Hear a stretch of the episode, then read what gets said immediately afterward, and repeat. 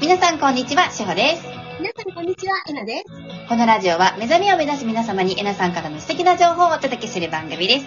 えなさん今日もよろしくお願いいたします。今日もよろしくお願いしまえっ、と、私事の話をさせていただくんですけれども、す。うん大事な話です、すごく。あ、すいません、あの、実はですね、打ち合わせの前に話しちゃったんです、私、えなさんに。そうで、これ、いい話だからぜひしてって。一本取れまししたねってなっちゃったんです。な、すごく大事な話。 いやいやいや、なんかそんなハードル上げないでください。普通の、普通の話なんで。みんなだって、はい。みんなだってだんだん直面していく問題よ、ここは。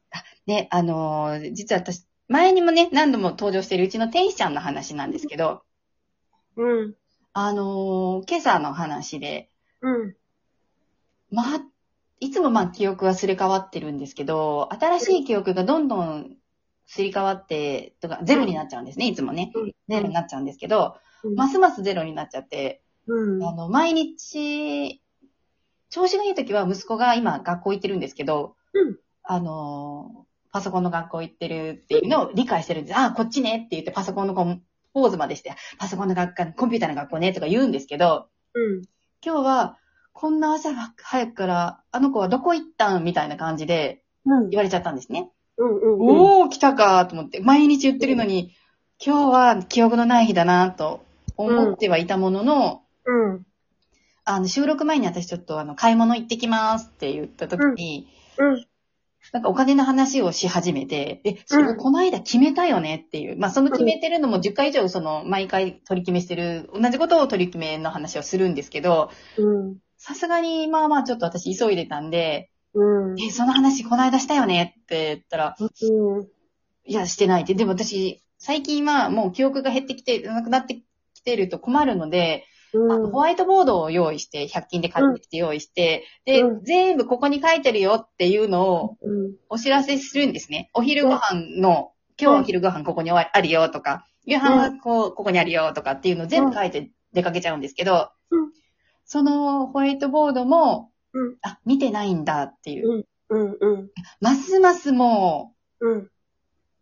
う、ゼロ、毎日ゼロ状態になってきてるなっていう。で、本人は記憶がないことを知らないんですね。そうなんですよね。そうなんです。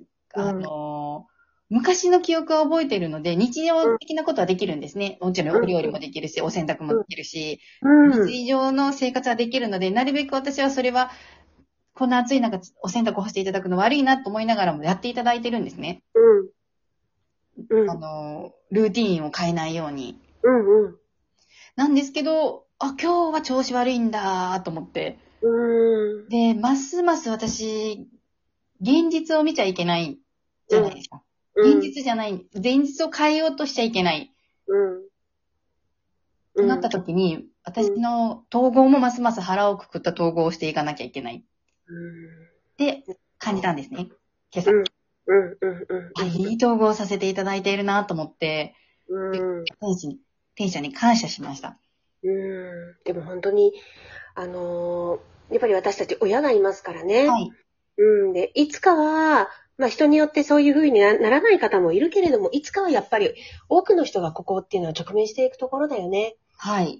今、しほちゃんが言っている話って、はいあのこれだけ、あ、毎日リセットされるんだな、とか、えっと、うんなんていうのかな、瞬間的に、はその記憶がないということがわからないんだな、とか、はいうんで、瞬間的にいろんなことがもうリセットされるんだなってね、ここまでわかるのってやっぱり相当しほちゃんが離れてるからなんですね、現実から。ああ、はい。でないとみんな、なんでうん、なんで覚えてないのさっきも言ったじゃないとか、はい。こうもっと現実逃避をしたくなると、しっかりしてよ、昔のお母さんに戻ってよみたいな感じでもうなんとか、はい。それこそお母さんに代わってもらおうっていう、そっちの方行動に入っていきますね。そうですね。それだと辛くなりますよね。ううん。ん、そうなんですよ。でうん、多分、進行しちゃうと思うんですよ。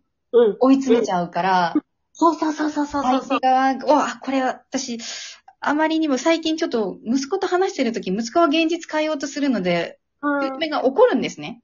うん。で、うん私あんなに怒ったの見たことなかったんです。逆う切ん。りしてるんですよね。あ、これはあんまり追い詰めると進行するなと思ったので、息子にはもう追い詰めるなっていうふうには言うんですけど、うん。うん。うん。うん。うん。うん。でもね、往々にしてやっぱり人間をやっていると、はい。なんとか相手に変わってほしいという、そのエネルギーでぶつかってしまうんですよね。ね。うん思いました。そうなんですよ。で、そうすると、やっぱりこう、もっと同じエネルギー同士をほら、私たちっていうのは受け取る、受け取ってしまうからさ、はい相手も同じエネルギーで来ます。よね。そうなんですよ。うん。うん。で、そうです。ちょっと私も急いでたので、うんイラッとしちゃったんですよね。うんそしたらやっぱり向こうも逆切れ若干しちゃって、あ怒ってるうん。ってあ、これはまたお互い嫌な思いをするな。でも、うん彼女はもうんう。終わったら忘れちゃうので、うん。私ばっかり残っちゃう。うん。うん。うん。で、それは嫌だ。うん。うん。ゼロの状態でいたい。うん。ってなったら、うん。もう本当に腰を据えてや腹をくくってやんないと、うん。っていう、うんいい統合ができました。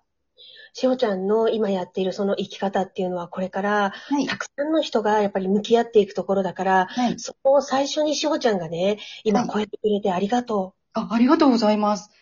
とんでもないです。う。うん。で、私はもちろん義理の親っていうのはいたんだけれど、いかんせはいん私とパパっていうのは年が離れているので、はいもう出会った時におじいちゃんとおばあちゃんだった のね。あ、あの、義理のお父様、お母そ様。うはい。常におじいちゃんとおばあちゃんで、はい。で、お二人とも病気を持たれていたので、結婚前、は結婚してもうほどなく、うん、お亡くなりにご起点されてしまって、たりとかって言って、私ね、本当の意味の認、その、認知症と言われているのって、自分のはいおばあちゃんを見てたんだけど、はいおばあちゃんは、うちの両親、あ、うちの母も、うちの、おばもものすごく人間だったので、はい。もうとにかく追い詰めて、それこそ本当に追い詰めて追い詰めて追い詰めて、っていう感じだったのね。はい。うん、で、私の母は、あの、まだ、まあ、70ちょ、ちょこちょこなんですよ。はい。うん、だからね、一番最初に、まあ、統合をガチで、こう、やっている人の中で、はいそこをしっかり伝えていけるって、やっぱり、しほちゃんだなって今思う。あ、ありがとうございます。うん。すごく私も聞いていてい、あの、私自身も勉強になる。あ、そうですか。ありがとうございます。うん。あの、なんていうのかな。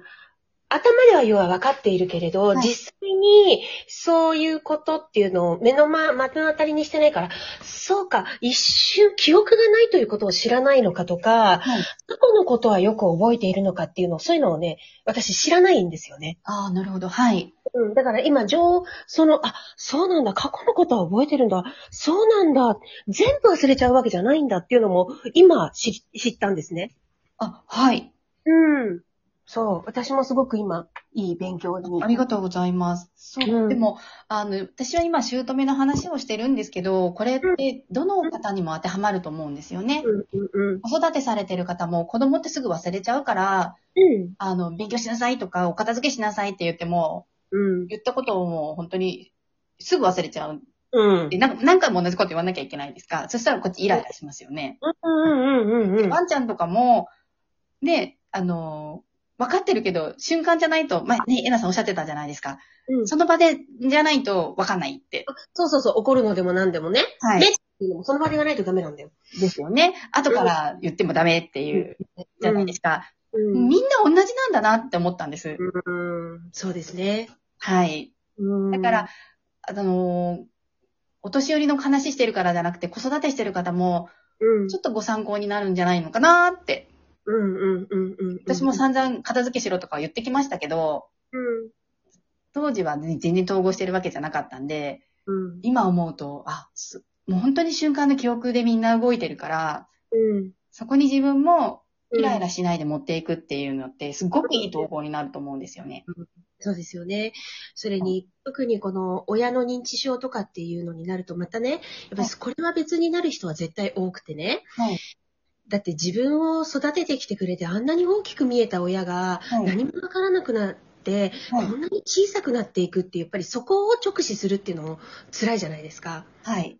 うん、で、あんなに自分のことをああしなさい、こうしなさいと言っていた人が、はい。もう、なんだろう、本当に赤子のようになっていくっていう、それを見るっていうのも、また辛いとか、いろんな感情がね、介護においては入ってくると思うんですね。そうですね。だから、もうこんなこと言ったらあれなんですけど、主人とか、まあ主人の兄弟いるんですけど、うんあの、介入しないです。見たくないから。結局私一人がやってる感じです。うん、そうなんですよね。はい。そうなんですよね。そうなんですよ。うん。でもいいんです、私。うん。あのね、これもね、冷たいのではなくて、はい。見たくないんですよね、苦しくてうね。ん。と思います。うん。あの、義理の母が、あの、入院していた時に、はい私は、あの、ちょこちょこ洗濯も2日に1回ぐらい行ってたのかな、洗濯もとか。ので、はいで。も、主人はね、パパはね、行かなかったの、ほとんど。うん。